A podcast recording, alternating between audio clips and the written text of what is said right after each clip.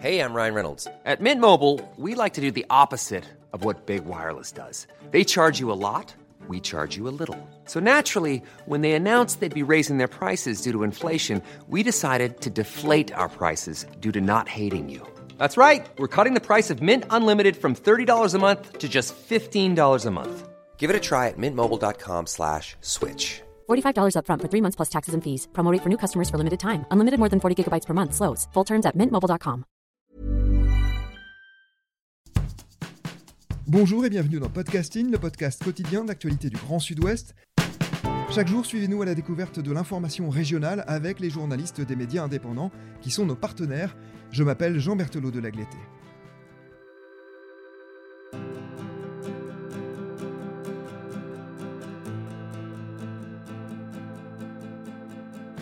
L'épisode du jour est le deuxième volet que nous consacrons à un article paru dans Médiacité Toulouse, qui est l'un de nos partenaires et avec qui nous évoquerons des sujets qui touchent nos deux régions, l'Occitanie et la Nouvelle-Aquitaine, où podcasting est ancré. Cet article s'appelle Rugby, le train de la Coupe du Monde roule-t-il pour Bernard Laporte? Et c'est vous qui l'avez écrit. Bonjour Philippe Callenbrun. Bonjour. Nous nous intéressons donc à la personnalité de l'actuel président de la Fédération française de rugby. Bernard Laporte vise un second mandat lors de l'élection qui aura lieu samedi, le 3 octobre, mais il est dans la tourmente. La semaine dernière, il a été placé en garde à vue. Il n'en a peut-être pas fini avec la justice, d'autant qu'une autre affaire pourrait bien lui coûter cher, c'est celle que vous évoquez dans votre article. On va y revenir longuement à la fin de cet épisode. Mais d'abord, nous allons continuer à évoquer le parcours de Bernard Laporte.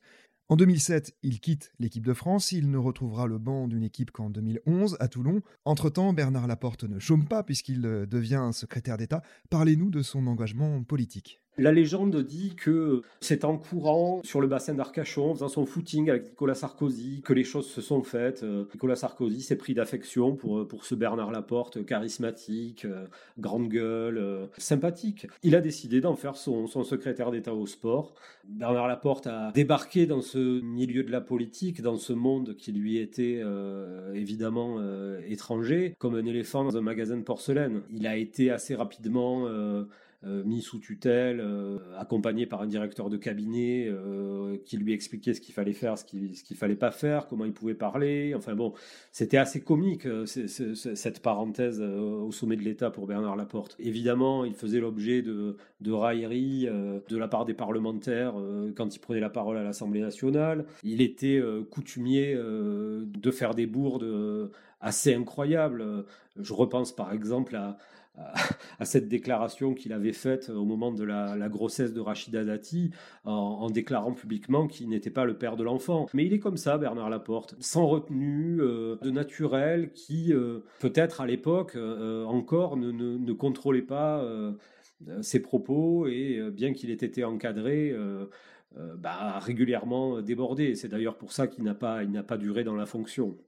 Bernard Laporte, donc sa carrière politique a pour l'instant été relativement euh, courte. En revanche, sa carrière dans les affaires, c'est un homme d'affaires. Oui, tout à fait. Il a investi à un moment dans des, euh, dans des bars, dans des restos, euh, dans des casinos évidemment aussi, et notamment euh, du côté du bassin d'Arcachon, peu avant le début de la Coupe du Monde 2007. Il est pris un petit peu les mains dans le cambouis en, en vendant des maillots de l'équipe de France sur lesquels il avait simplement apposé sa signature. Il vendait ses maillots au double du prix et c'était quand même un petit peu too much pour un sélectionneur en poste. Donc Bernard Laporte, oui, c'est quelqu'un qui, euh, qui, aime le business, qui fait du business. Les réseaux qu'il a pu développer euh, aussi à cette époque-là euh, dans des paradis fiscaux ont été clairement expliqués. Hein, des journalistes d'investigation sont remontés au Luxembourg, à Belize. mais pour l'instant, il est toujours passé entre, entre les mailles du filet et la façon dont il procède aujourd'hui est toujours la même. Il se pense intouchable. En 2011, donc, on le retrouve à Toulon. Là encore, il va y trouver un mécène qui a repris le club cinq ans plus tôt, un petit peu comme à Paris.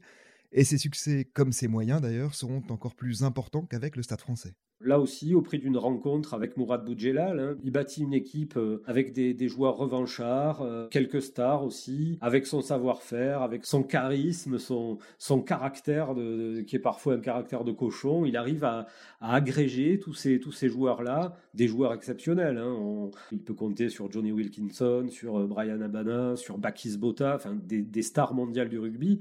Il arrive à les faire cohabiter et à transformer cette équipe en, en rouleau compresseur. Elle sera sacrée trois fois championne d'Europe consécutivement, ce qui est un exploit formidable.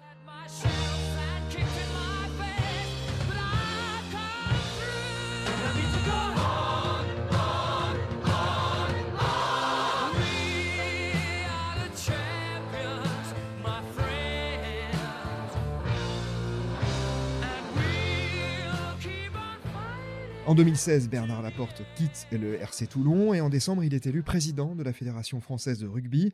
Et à deux jours du terme de son mandat, quel bilan peut-on en tirer? Lui prétend évidemment avoir euh, respecté 95% euh, des engagements qu'il avait pris. Simplement, il se trouve qu'aujourd'hui, un certain nombre de, choses ne fonctionnent pas, très bien dans le rugby français. Euh, le nombre de licenciés chute de façon assez inexorable depuis quelques années. La gestion financière de la fédération interpelle aussi euh, la porte est arrivée euh, en 2016. Il y avait beaucoup d'argent dans les caisses. Quatre ans plus tard, il y en a beaucoup moins. Et puis, en plus de cela, bien évidemment, Bernard Laporte a été au centre de euh, plusieurs affaires plus ou moins graves. On peut se rappeler de euh, son intervention téléphonique euh, alors qu'il se trouve à Singapour à ce moment-là. Euh, il appelle un, délégué de match pour faire qualifier un joueur dont la licence n'était pas valable. Il se trouve que ce joueur en question est l'un de ses associés dans, une affaire qu'il a sur la côte d'Azur. Voilà, c'est à l'image de Bernard Laporte. Tout est permis, rien ne l'arrête. Cette fois cependant, il semble que l'étau se resserre. On va en venir aux raisons qui ont motivé sa garde à vue la semaine dernière. Qu'est-ce qu'on lui reproche exactement? On reproche à Bernard Laporte euh, une étrange collusion entre ses intérêts personnels et les intérêts euh, du rugby français. En 2017, Bernard Laporte a signé euh, un contrat privé avec le, le groupe Altrad ce groupe Altrad allant devenir très peu de temps après euh, l'un des sponsors importants de la Fédération française de rugby et le financeur de la campagne euh, de candidature à l'organisation de la Coupe du Monde 2023. Il y a des faisceaux d'indices euh, sur lesquels les enquêteurs ont travaillé qui interpellent. Voilà, dans, quelles conditions ce contrat a-t-il été signé? Voulait-il dire qu'il y aurait des contreparties en faveur du groupe Altrad? Le fait que Bernard Bernard Laporte soit intervenu dans une décision de la, commission d'appel de la FFR, qui est une commission euh, indépendante, hein, en faveur du club de Montpellier pour euh, réduire une sanction qui avait été prise, interpelle aussi dans, ce contexte-là. Bref, on, soupçonne euh, Bernard Laporte de trafic d'influence. Je le disais dans le premier épisode, vous révélez dans le dernier journal du dimanche que les enquêteurs s'intéressent aussi à la manière dont la France a obtenu l'organisation de la Coupe du Monde 2023. Le nom de Moed Altrad revient à nouveau. Oui, le nom de Moed Altrad revient parce que euh, Moed Altrad euh, est le, euh, le, financeur de toute la campagne qui a été menée euh, pour obtenir le bénéfice d'organiser la, Coupe du Monde en 2023. Il a été le financeur de façon officielle, je dirais, pour la première fois dans, l'histoire du rugby français.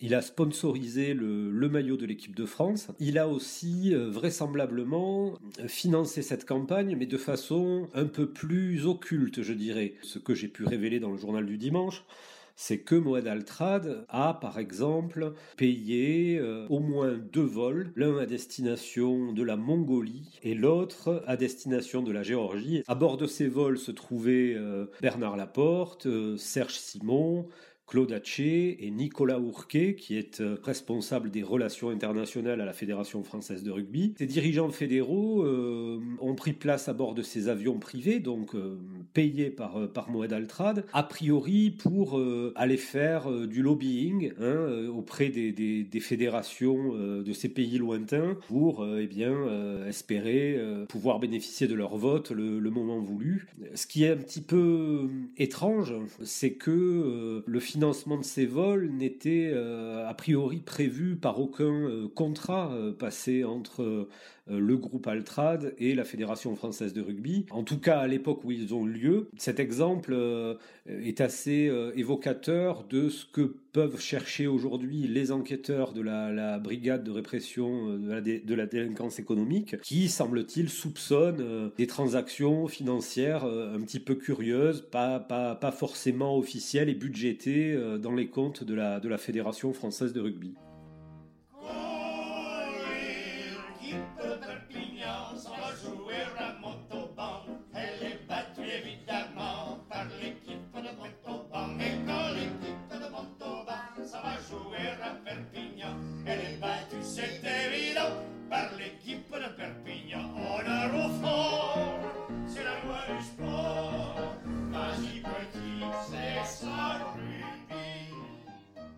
Cette affaire est évidemment une épine dans le pied de Bernard Laporte, mais ce n'est pas la seule, et on en vient à votre article, Philippe Callenbrun.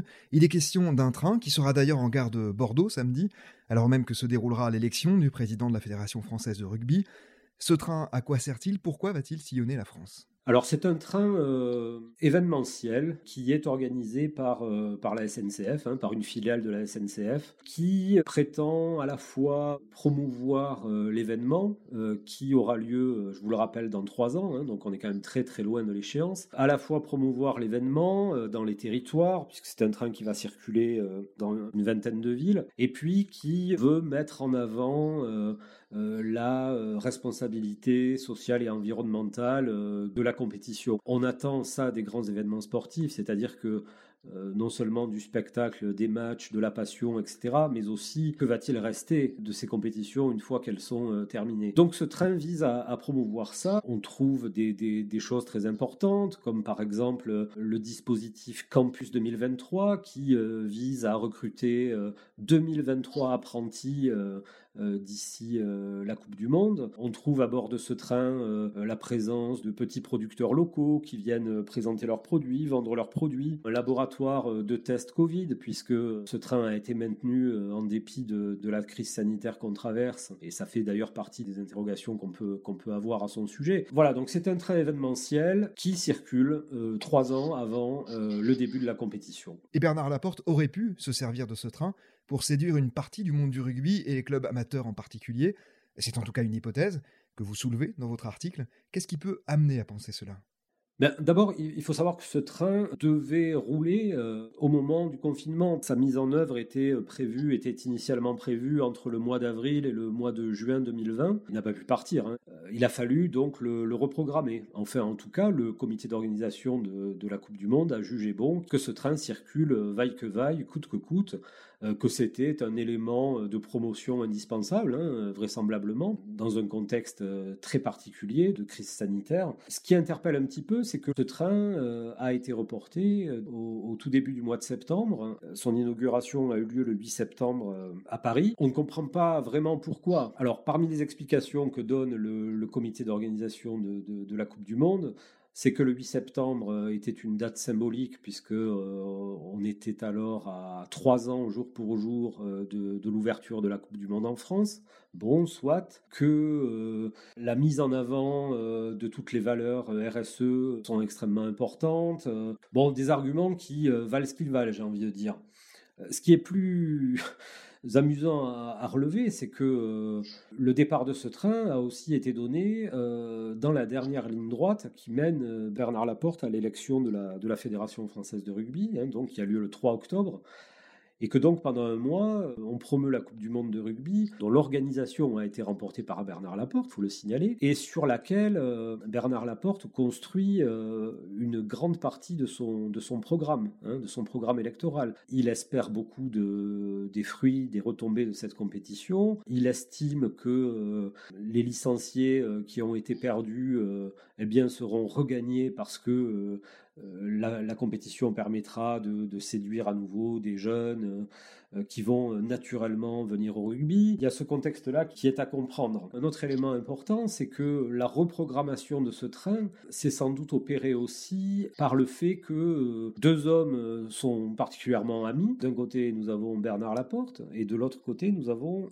Karim Zeribi. Karim Zeribi est le PDG de Train Événement Expo, hein, donc la filiale de la SNCF qui organise ce train. Ces deux hommes se connaissent bien. Ils ont un passé de chroniqueur à RMC. Euh, ils sont d'ailleurs toujours chroniqueurs aujourd'hui euh, ensemble dans l'émission de, Cyril Hanouna, euh, Balance ton poste. Karim Zeribi, avant d'être nommé à ce poste à la SNCF, a emmené Bernard Laporte en Algérie pour promouvoir le rugby algérien. Ces hommes-là se sont aussi retrouvés lors d'un gala organisé par une société, le, gala Flotte Auto, hein, dans laquelle Laporte intervenait, Zeribi était animateur, et on trouvait là aussi Jean-Pierre Farandou, qui deviendra peu après euh, PDG de la SNCF. Il y a tout ce contexte-là qui, euh, qui est assez troublant, je dirais, et euh, qui, qui, laisse à penser que la reprogrammation de ce train en pleine campagne électorale pour l'élection à la Fédération française de rugby n'a peut-être pas été totalement innocente.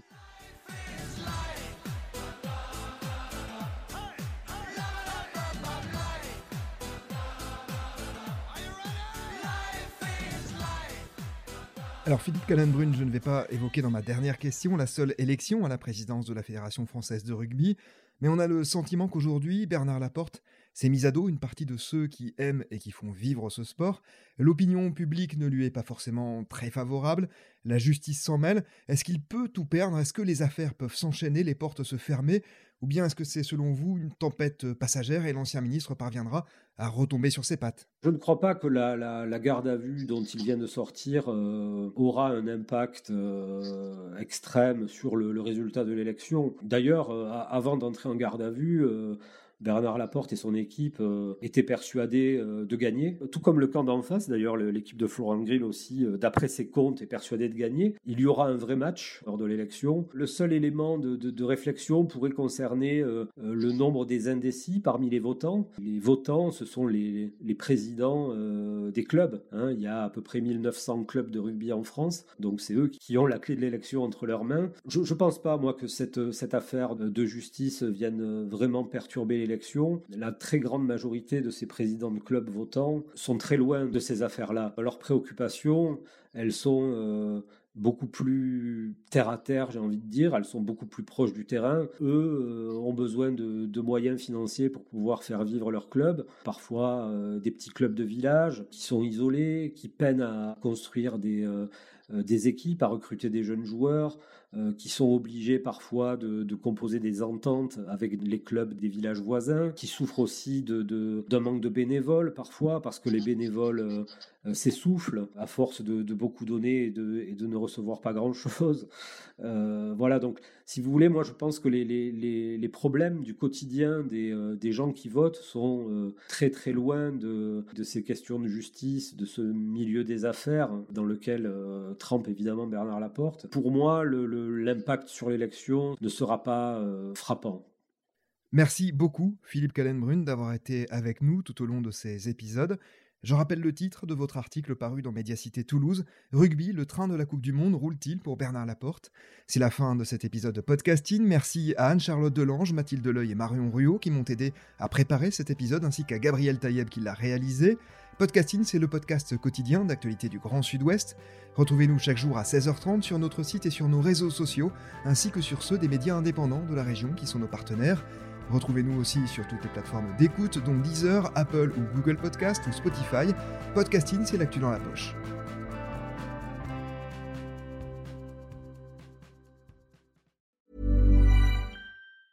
Planning for your next trip? Elevate your travel style with Quince. Quince has all the jet setting essentials you'll want for your next getaway, like European linen, premium luggage options, buttery soft Italian leather bags, and so much more. And is all priced at 50 to 80% less than similar brands. Plus, Quince only works with factories that use safe and ethical manufacturing practices. Pack your bags with high-quality essentials you'll be wearing for vacations to come with Quince. Go to quince.com/pack for free shipping and 365-day returns.